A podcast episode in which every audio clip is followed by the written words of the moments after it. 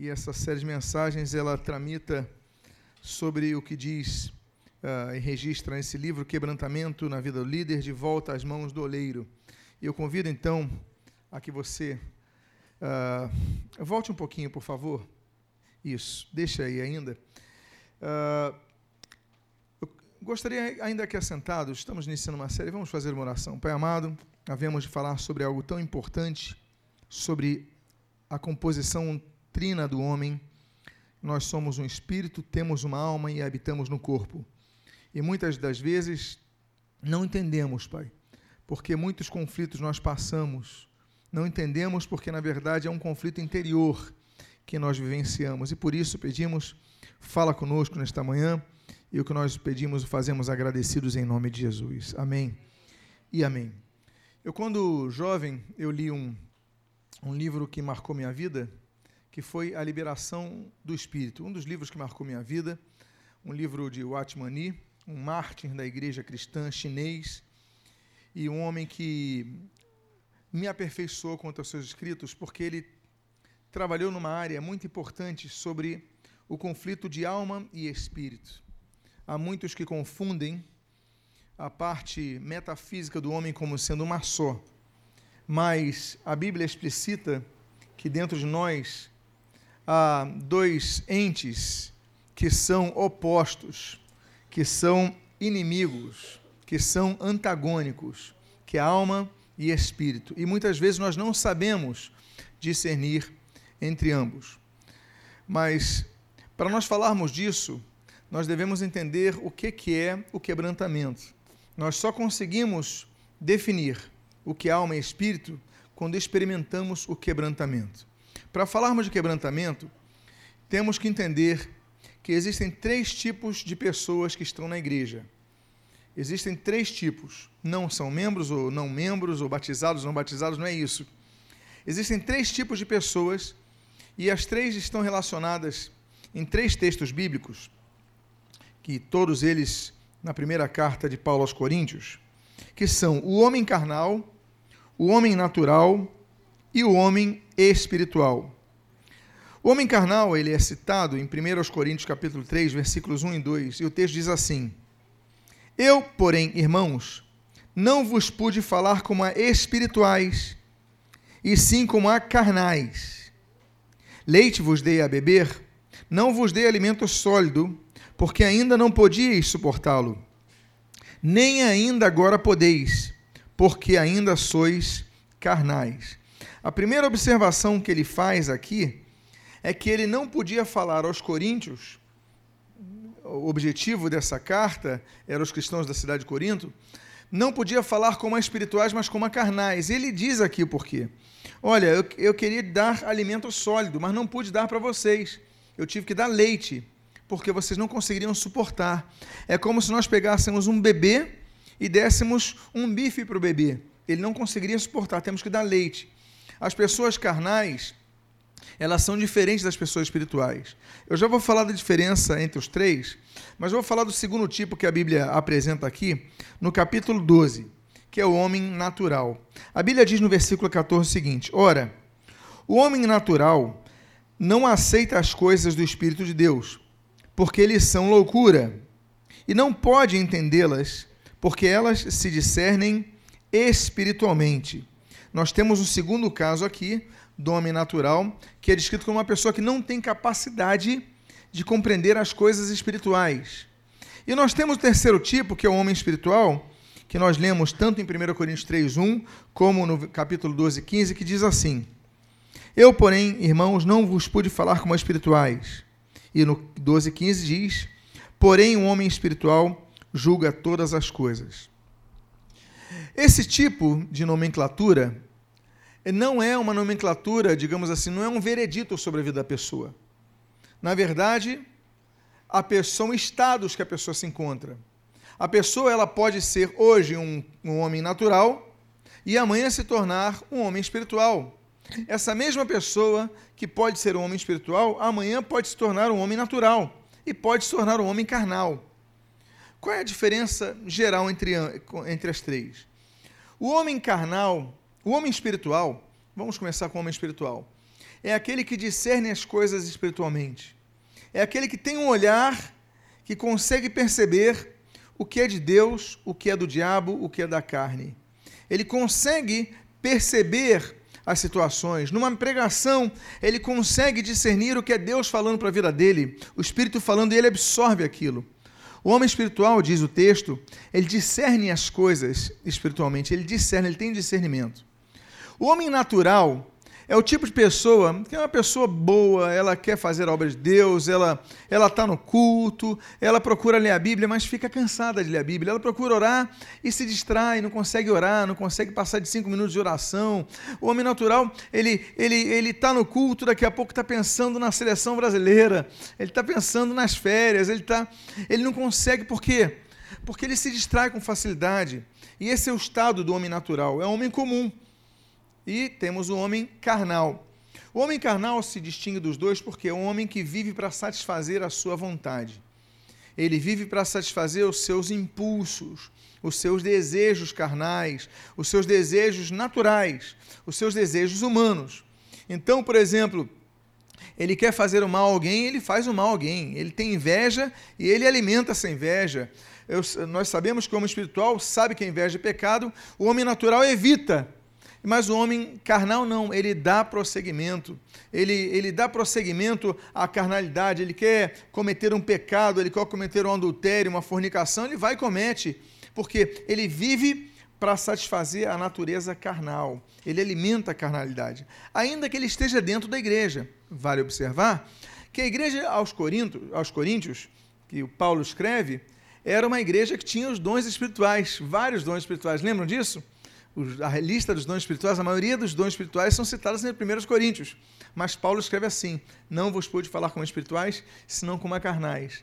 Tinham dons, eram igreja, tinham dons, mas ainda assim eram carnais. Portanto, uma igreja que tenha dons também tem pessoas carnais. As pessoas executam dons e muitas vezes no meio dessas pessoas tem pessoas carnais. Por que, que isso acontece? A nossa pergunta é por que, que isso acontece? Por que, que você está na igreja e não consegue romper na sua vida espiritual? Por que, que você não consegue ter o discernimento de espírito? Por que você não consegue se aprofundar nas coisas do espírito? E é sobre esse assunto que nós nos propusemos analisar nesses pelo menos esses dois próximos domingos. Vamos então entender um pouco desse contexto. E nós começamos a falar de um texto que está em Romanos capítulo 7, versículo 22. O texto diz assim: Porque no tocante ao homem interior, e aqui no grego está eso, tenho prazer na lei de Deus. Você muitas vezes está no dia a dia e você sofre, você sofre aquelas tentações, você falha, mas você, no seu homem interior, você tem prazer na lei de Deus, você vem, ouve a pregação e você fala que pregação abençoada. Eu concordo com essa pregação. Essa pregação faz bem à minha vida, essa pregação edifica a minha alma. Você tem prazer na lei de Deus. Você tem prazer em meditar a palavra. Mas quando você volta para o seu dia a dia, você volta, segunda-feira começa, você volta aquele homem aquela mulher, aquela pessoa, quando eu falo homem interior, então eu falo não em termos de gênero, ok? Então, aquele homem renasce, aquele homem decaído renasce, e você não entende, porque você tem prazer na lei de Deus, porque aqui Paulo começa a dizer o seguinte: no tocante ao homem, o que? Interior, eso. Eso em grego é de dentro. Ora, ele está falando de um ente chamado o homem de dentro. Por que, que ele fala assim? Nós temos um outro texto, que é o em 2 Coríntios, capítulo 4, versículo 16, que Paulo fala o seguinte: Por isso, não desanimamos, pelo contrário, mesmo que o nosso homem exterior, e aqui no grego está exo, se corrompa, contudo, nosso homem interior, eso, se renova de dia em dia. Nesse capítulo 4, o apóstolo Paulo então diz que existem dois tipos de homem: o interior, eso, de dentro, e o exterior, exo, de fora. Exo daí vem a palavra estrangeiro, ok? Estranho. Ou seja, algo que não é nosso, algo que é de fora. Ele fala então que nós temos dois entes em nós. Ele fala assim: o nosso homem exterior se corrompe, mas o nosso homem interior se renova. O nosso homem exterior é corruptível, é corrompível. É a esfera do nosso ser, que muitas vezes a gente vai falar sobre isso, nós chamamos de alma. Ela se corrompe porque ela trabalha nas nuances dos sentimentos. Então, muitas vezes você tem na palavra prazer pela palavra. Você sabe o que é o certo. Você sabe o que é o correto, porque quem está sabendo o que é o correto é o teu espírito, é o homem interior. Você sabe o que é bom, que é a vontade de Deus, é o teu espírito que sabe. Você sabe o que, que agrada a Deus, é o teu espírito. Mas o, o teu homem interior, mais o teu homem exterior, diz: não, mas relaxa. Não é bem assim. Olha, é, fique tranquilo. Eu lembro de um, de, um, de um desenho animado que eu assistia quando criança, chamado Tom e Jerry. Eu acho que todo mundo já assistiu esse desenho animado. E tem uns momentos que o Tom, ele aparecia, aparecia um anjinho de um lado, pif, uma nuvenzinha, um anjinho, e do outro lado um diabinho, pim, assim. E ele ouvia os dois. Na verdade, na verdade, esse conflito do Tom é um conflito que nós vivemos. Só que não com um diabinho ou com um anjinho, mas é um conflito que não tem nem diabo nem anjo, somos nós mesmos. É o nosso homem interior com o nosso homem exterior. O nosso homem interior que tem prazer na lei de Deus, quer agradar a Deus, você quer agradar a Deus, você sai de um culto e você fala assim: não, eu vou parar de fazer isso. É o teu homem interior, teu espírito. Mas na segunda-feira, a tua alma fica mais um pouquinho, não faz assim ainda, vai devagar, e aí você cede a um dos dois. O conflito é tão grande que, infelizmente, nós podemos ceder a um dos dois, e Deus respeita a nossa decisão. Se nós cedermos ao espírito, nós vamos contrariar a carne. E nós cedermos a carne, vamos contrariar o espírito. Nós temos então, dentro do nosso ser trino, volto a dizer, nós somos um espírito, temos uma alma, habitamos no corpo. Nós temos uma casca muito grande. E para que o espírito tenha liberdade, essa casca tem que romper. A alma tem que romper para que o espírito prevaleça. Pois bem, então essa é a nossa composição.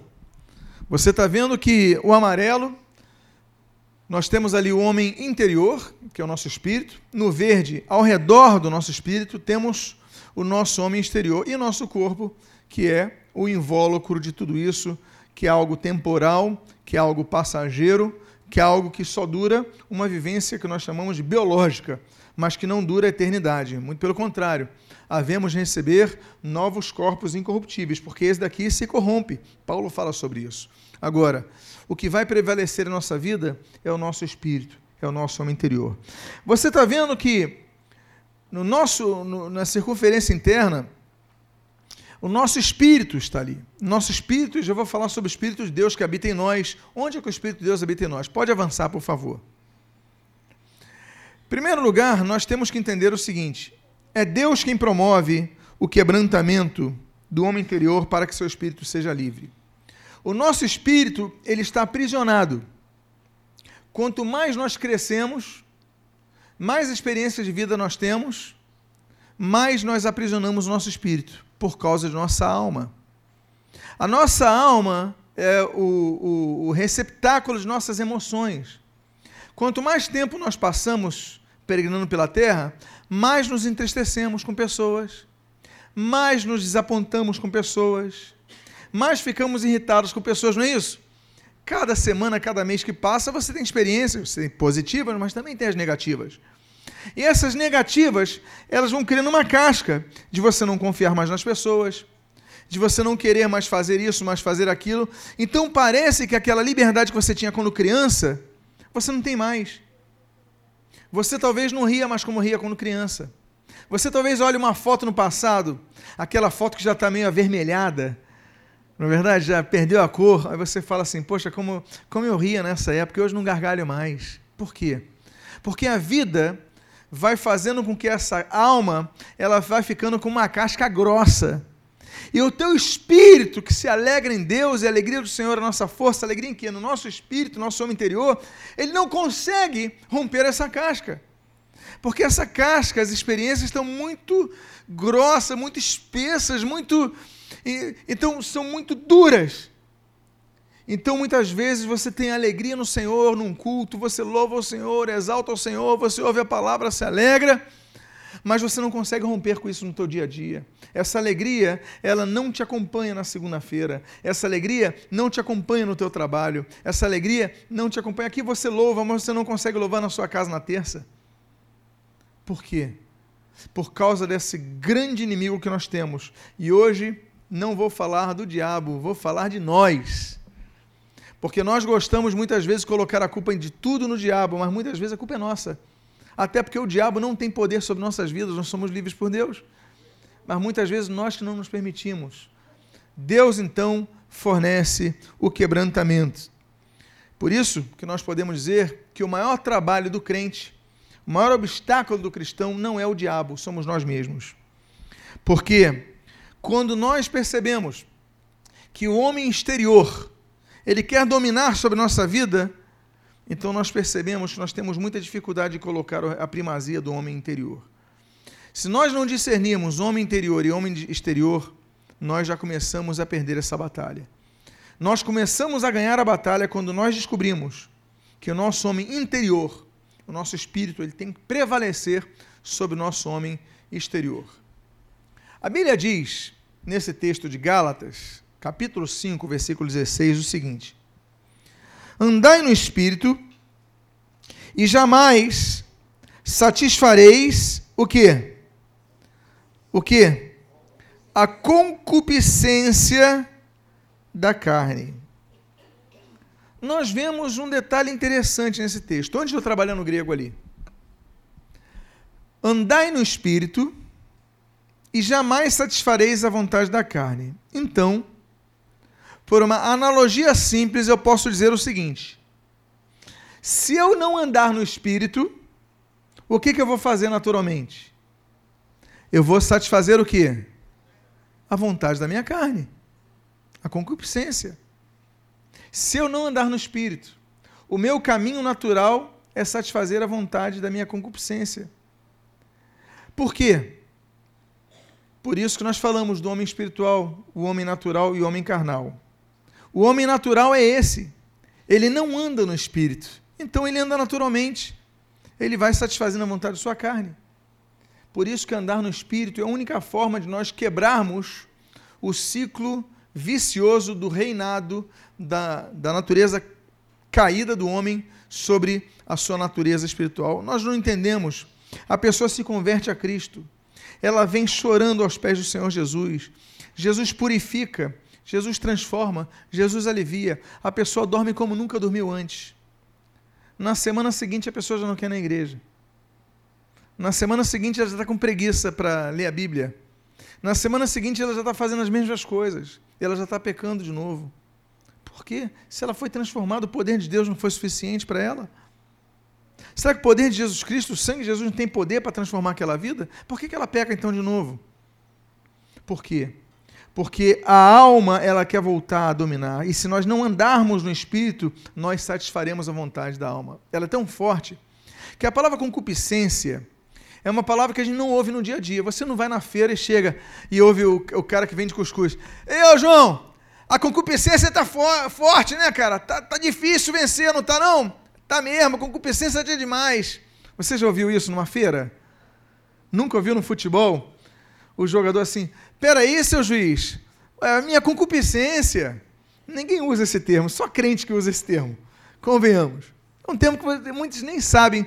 Concupiscência é inclinação para pecar, inclinação é, para satisfazer a natureza carnal. Ok. Mas eu coloquei o termo grego por quê? Porque o termo grego é muito interessante. Epi significa junto a, em. Por exemplo, epígrafe, é, epílogo, né? né? junto à palavra. Então, para fortalecer a palavra final, é, tudo que tem epi, né? É, epígrafe, enfim, tantos termos aí. Então, epi é junto a. Agora, timian, porque o termo ali grego é epitimian. Timian é um termo que se usa para respiração ofegante. Por exemplo, quando você acabou de fazer um exercício físico, você correu, você não respira normal, você respira o quê? Ofegantemente, não é assim que você fica? Existe um termo grego para isso. O termo grego é timia. Ou seja, a palavra que nós no português criamos para epitimia, chamamos então de concupiscência, na verdade é junto a uma respiração forte. É uma coisa quase que incontrolável que você não consegue, depois de fazer esforço, você não consegue até a sua fala, porque você está ofegante, você está. Uma, uma intensidade do teu corpo, está tudo aquilo junto, é uma força muito grande, você não consegue controlar. E é o que a Bíblia chama não satisfazermos a vontade disso. Temos que dominar essa nossa vontade. Por isso, se nós não andarmos no espírito, nós satisfaremos a vontade da carne. Ainda que muitos sejam pessoas talentosas, tenham um chamado divino para trabalhar na igreja. Poxa, fulano canta bem, toca bem, prega bem, evangeliza bem, é uma pessoa excelente, é uma pessoa que trabalha no, na, em filmagem, trabalha na, da escola dominical, trabalha na recepção, na livraria. A pessoa tem mil talentos. É mil talentos. Mas, no dia a dia, essa pessoa é uma pessoa que não está completa espiritualmente. Ela toca, se alegra aqui e tal. Chega na segunda-feira, está batida. Acabou o entusiasmo. O entusiasmo dessa pessoa é só enquanto dura o louvor, é só enquanto dura a pregação, é só enquanto dura o culto. Por que, que isso acontece? O zelo que ela tem, muitas vezes não, não acompanha ela. Ela ama servir, ela quer servir, mas ela não consegue. Por quê? Porque ela não está caminhando, andando no Espírito. Não existe o descansar no Espírito na vida de quebrantamento. Existe o andar no Espírito. Porque se não andarmos no Espírito, nós satisfaremos a nossa natureza. A nossa natureza que é a comodidade, é o conforto, satisfação carnal, etc. e tal. Então nós temos que andar no Espírito. E o único caminho para fazer um serviço ao Senhor que reflita em nosso dia a dia é o quebrantamento. Pois bem, Há duas formas de quebrantamento. Há duas formas. Quebrantamento do homem exterior. Lembrem-se o seguinte, daquela imagem. O espírito está aqui, a alma está aqui. Está tá vendo a minha, a minha? A alma está aqui ao redor. O espírito não consegue. A única forma é quebrar, aí o espírito então prevalece. Mas se ele parar de andar, a alma vai fazer assim ó, e vai voltar a aprisioná-lo. Ok? Essa é a nossa luta diária. Pois bem, há duas formas de quebrantamento. O primeiro delas, a primeira delas, é através da não aceitação de, do ambiente que nos rodeia. Então, o ambiente que nos rodeia é, diz para nós pecarmos, é, nos induz a isso, nos induz aquilo. Então, nós não aceitamos isso. Ótimo. Primeiro passo. Minha pergunta é: depende de quem nesse momento? Não aceitarmos absorver as influências desse sistema, desse mundo? Depende de quem? De nós, não é isso? Deus nos leva ao quebrantamento, mas nós temos que tomar atitude. Segunda, segunda parte é a intervenção de Deus, direta ou indiretamente. Deus também nos quebra. É por isso que nós colocamos o título livro De Volta às Mãos do Oleiro. Existe um corinho que eu evito cantar. Eu geralmente evito cantar. É um hino lindo. Eu quero ser, Senhor amado, como um vaso nas mãos do oleiro. Não é isso? Eu canto até essa parte. Mas na hora que ele fala assim, quebra a minha vida e faz de novo, eu evito cantar. Porque Deus já me quebrou tantas vezes. E é tão difícil quando Deus quebra a nossa vida, que eu falo assim, Senhor, não quebra mais não. Eu estou sendo sincero, Senhor. Por favor, mas claro, isso daí não é uma expressão que eu estou dando a liberdade aqui a comentar com os irmãos, mas se Deus quiser quebrar, que quebre todas as vezes, né? A gente só está comentando assim, mas o que eu estou dizendo é o seguinte: tem coisa que a gente canta que é difícil, Senhor, de novo, Senhor. Aí depois a estrofe repete, eu falei, meu Deus, tem que confirmar. Mas o fato é que Deus quebra a nossa vida, Deus promove quebrantamento através de sofrimentos e dificuldades. É que nem aquelas, aquelas, aquelas canções que falam assim: fortalece a minha fé. Eu também eu falo, Senhor, porque quando a gente fala assim, fortalece a nossa fé, Deus coloca uma prova tão pesada para eu ficar com a minha fé mais forte. Mas claro que Deus faça o que quiser naturalmente. Mas, enfim, o texto de Jó, capítulo 1 e depois capítulo 2, vários versículos aqui, eu vou ler aqui ao geral, expressam um pouco disso, de como Deus quebranta alguém. Todos conhecem a história de Jó, mas eu vou reler esses textos que dizem o seguinte: Então respondeu Satanás ao Senhor: Porventura Jó debalde teme a Deus? Acaso não o cercastes, concebe a ele, a sua casa e a tudo quanto tem? A obra de suas mãos abençoaste, e os seus bens se multiplicaram na terra. Estende, porém, a mão e toca-lhe em tudo quanto tem, e verás se não blasfema contra ti na tua face. Disse o Senhor a Satanás: Eis que tudo quanto ele tem está em teu poder somente contra ele não estendas a mão. E Satanás saiu da presença do Senhor. Então Satanás respondeu ao Senhor: Estende, porém, a mão, toca-lhe nos ossos, na carne, e verás se não blasfema contra ti na tua face. Disse o Senhor a Satanás: Eis que ele está em teu poder, mas poupa-lhe a vida. Então saiu Satanás da presença do Senhor e feriu Jó de tumores malignos desde a planta do pé até ao alto da cabeça. O que, que aconteceu aqui? Deus quebrantando Jó, através da autorização que Deus, porque quem tem poder sobre nossas vidas é Deus. Agora, Deus pode delegar poder, não pode? Pode autorizar alguém a usar parte desse poder? Pode, como fez aqui. Ele fala, então faz, olha, toca nele, só não toca na, na saúde dele. Tá. Aí depois, olha, se tocar na saúde, ele vai, então tá bom, então toca, só não tira ele a vida. Aí o diabo, então tá bom, quem tem o poder sobre nossas vidas é Deus. Mas Deus pode permitir a Satanás nos tocar. E para isso, o texto diz o seguinte: e a palavra mais interessante é a que vem do diabo. Ele diz assim: para ver se ele não blasfema contra ti. Ou seja, prova ele para ver se ele não vai, vai blasfemar contra ti.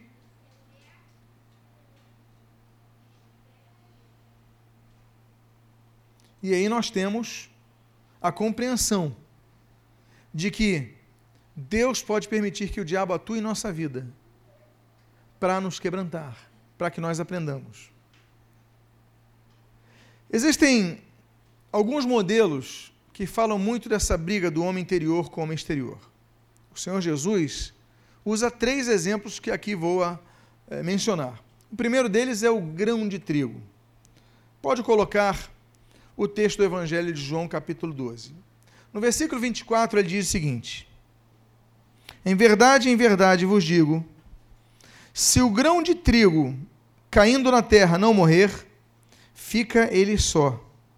Mas, se morrer, produz muito fruto. Eu, quando criança, não entendia isso, até porque eu sou urbano. Eu não nasci no campo, não cresci no campo, então não, conheço essas terminologias um grão morrer. Mas a sociedade da época de Jesus é uma sociedade eminentemente agropecuária. Então as pessoas conheciam essa terminologia como no campo hoje conhecem. A semente tem que morrer. Por que, que a semente tem que morrer? Para que a, a árvore nasça. Ela tem que morrer porque é o seguinte: atenção para o que eu vou mostrar. A vida está. Porque a semente tem a semente, tem a casca da semente. Não é isso? A minha pergunta é: a vida está na casca ou a vida está na semente? A vida está na semente. Então a semente está aqui dentro e aqui é a casca da semente. E aqui está falando grão de trigo, a casca do grão de trigo. A minha pergunta é: como é que esse, esse trigo vai crescer se a casca não quebrar? Ele vai conseguir crescer? Para que esse trigo cresça, essa casca ela tem que ser quebrada. O trigo tem que fazer assim, ó. Ele vai quebrando, vai quebrando aquela casca, quebra, e aí o trigo vai crescendo. Ou seja, se essa casca não morrer, ela vai não vai não vai haver vida no trigo. Só o trigo só vai crescer se o que? A casca morrer. É a mesma coisa com a nossa vida espiritual. Nós não vamos conseguir crescer espiritualmente se a nossa casca, se a nossa alma, se o nosso homem exterior, se as nossas, nossas emoções regerem contra o nosso espírito. Não vamos conseguir crescer. Por isso que Jesus falou que se morrer, produz muito fruto. Há crentes que não produzem fruto. Há crentes que não produzem nada. E Jesus traz a resposta: por que não produz? Porque a casca não foi quebrada. Pode avançar, por favor. Pode avançar. Pode avançar. Existe outro texto que eu gostaria de compartilhar que fala sobre isso, sobre o homem exterior e o homem interior. Diz assim: Quem ama a sua vida, psiquen, perde-a. Mas aquele que odeia, misson, a sua vida, psiquen, neste mundo, preservá-la para a vida eterna. Se a gente não usasse o termo grego, a gente não entenderia. Porque é o seguinte: quem ama a sua vida perde-a. Mas aquele que odeia a sua vida nesse mundo, preservar lá para a vida eterna, parece que Deus está falando para a pessoa se suicidar. Olha, para você ganhar a vida eterna, você tem que odiar a sua vida. E aí nós temos pessoas que se odeiam. Não é isso? Se odeiam. Eles se acham o pior e a gente somos inútil. A gente não presta, a gente se odeia, você se martiriza, você se trata mal. Porque Jesus falou: olha, aquele que odeia a sua vida neste mundo, preservá-la. Então, a Bíblia, em primeiro lugar, não está falando, porque vida, aqui, na verdade, existem vários termos para vida. Ele está usando o termo psiquem, que vem de psique, alma. Ele não está usando bios, que é a vida física, biológica. Ele não está usando o termo zoe, que é a vida existencial. Ele está usando psiquem, a alma. Então ele não está falando para nós odiarmos o nosso corpo, nossa bios. Ele não está falando para nós odiarmos o nosso ser, a nosso, o nosso zoe. Mas ele está falando para nós odiarmos e, e fazermos, é, aqui o termo né, que está usando ali é o mission, né? então fazer uma oposição, tratar como inimigo a nossa alma, não a nossa vida existência. Nós temos que nos amar. Tanto é que Jesus fala assim: olha, amem o vosso próximo como a Deus. É assim que ele fala? Não. Como a ti mesmo. Ou seja, seria incoerente ele falar para a gente odiar a nós mesmos, então eu vou odiar o meu próximo. Estava assim como você se ama, ame o seu próximo. A referência do amor para o próximo é como nós amamos. Nós devemos nos amar. Ok? Diga para a pessoa que está do seu lado: como eu estou bonito hoje, como eu estou bonita hoje. Já é uma expressão, não é verdade? Se elogia de vez em quando que faz bem. Viu? E acredita nisso, hein? Mas olha só, o que, é que eu quero dizer com isso? O odiar, fazer oposição, tratar como inimigo, não é a vida, mas é a alma. Porque a alma é oposição ao nosso espírito. A alma, ela é enganosa. A Bíblia diz que enganoso é o coração do homem, mais do que todas as coisas. Ele está falando desse músculo chamado coração, que bombeia o sangue. Enganoso é o coração do homem. Então é esse daqui, o resto. Não é que naquela época eles tratavam o coração como sede da alma. Então, olha, não era o cérebro, era. Então, entendiam assim. Hoje a gente já entende diferente, mas quando ele fala do coração enganoso mais que todas as coisas, ele está falando o quê? Da alma. Nós somos enganados, nós somos enganosos. Olha, quantas vezes nós perdemos coisas porque nós não administramos nossas almas. Nós perdemos oportunidades da vida, nós perdemos bons relacionamentos, bons empregos, tantas coisas nós perdemos porque damos muita vazão à nossa própria alma. Por isso que ele fala: se você lutar contra a sua alma, fizer uma oposição direta contra a sua alma, o que, que vai acontecer? Você vai preservar a sua vida para a vida eterna.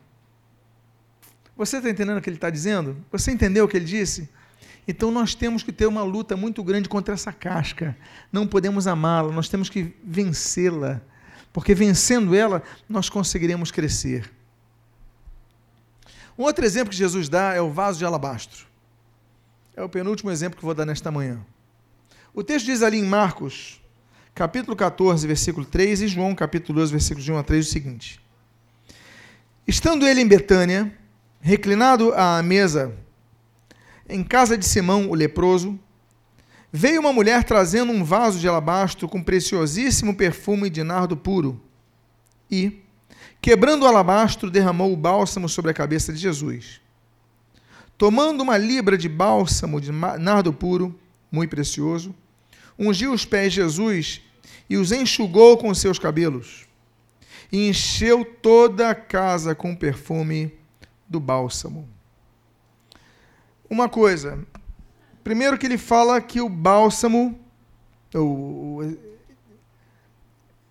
era puro, fala da pureza, está falando da vida espiritual.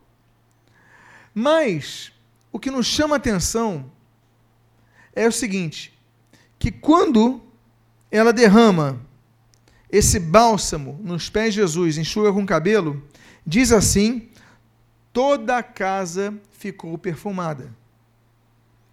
Antes dela derramar o bálsamo sobre os pés de Jesus, a casa estava perfumada? Mas o bálsamo estava na casa, não estava? Só que ele estava onde? Dentro do jarro.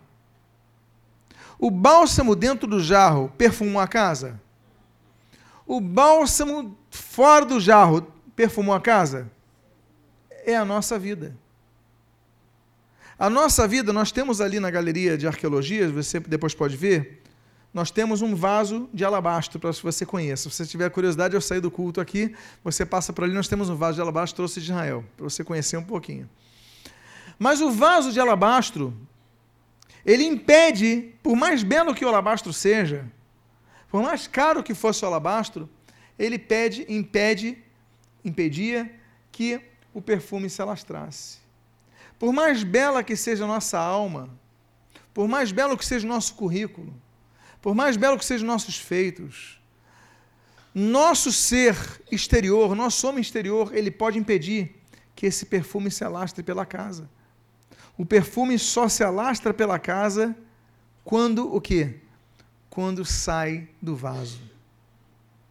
Quando o espírito sai da alma, no sentido de quando o espírito ele rompe a casca da alma, então, meus amados irmãos, nós temos um momento que todos vão perceber que nós somos discípulos de Jesus. Perguntaram a Jesus, os discípulos: Jesus, olha, a gente vai andar por aí e tudo mais.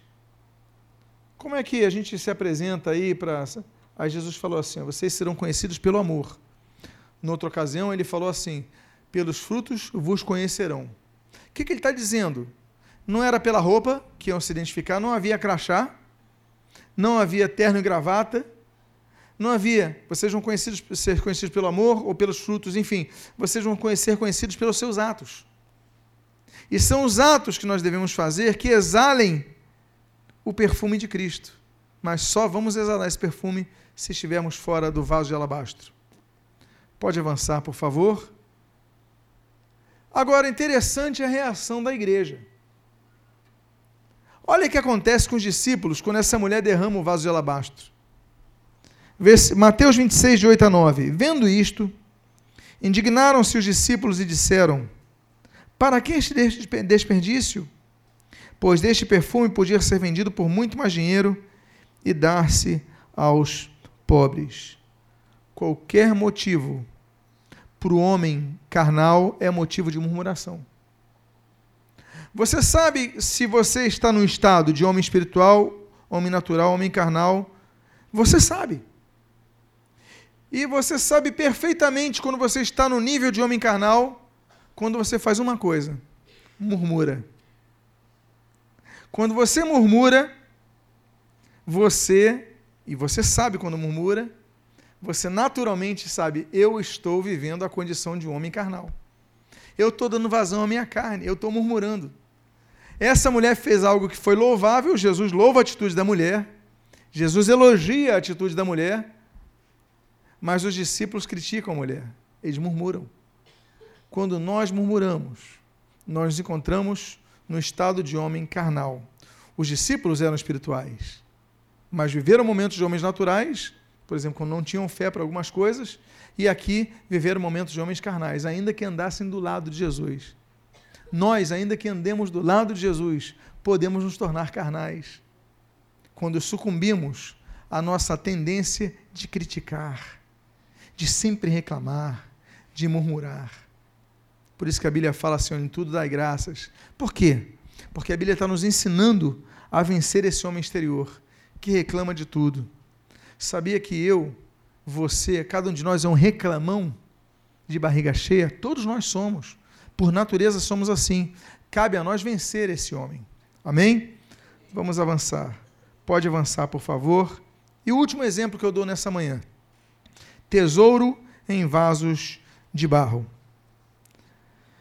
Em 2 Coríntios, capítulo 4, versículos 7 a 9, e do versículo 16 a 18, nós lemos o seguinte: Temos, porém, este tesouro em vasos de barro, para que a excelência do poder seja de Deus e não de nós.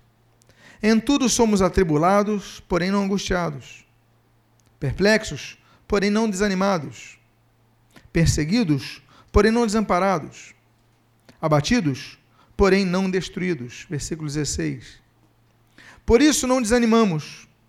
Pelo contrário, mesmo que o nosso homem exterior se corrompa, contudo o nosso homem interior se renova de dia em dia, porque a nossa leve e momentânea tribulação produz para nós, para o homem interior, o que? Eterno peso de glória.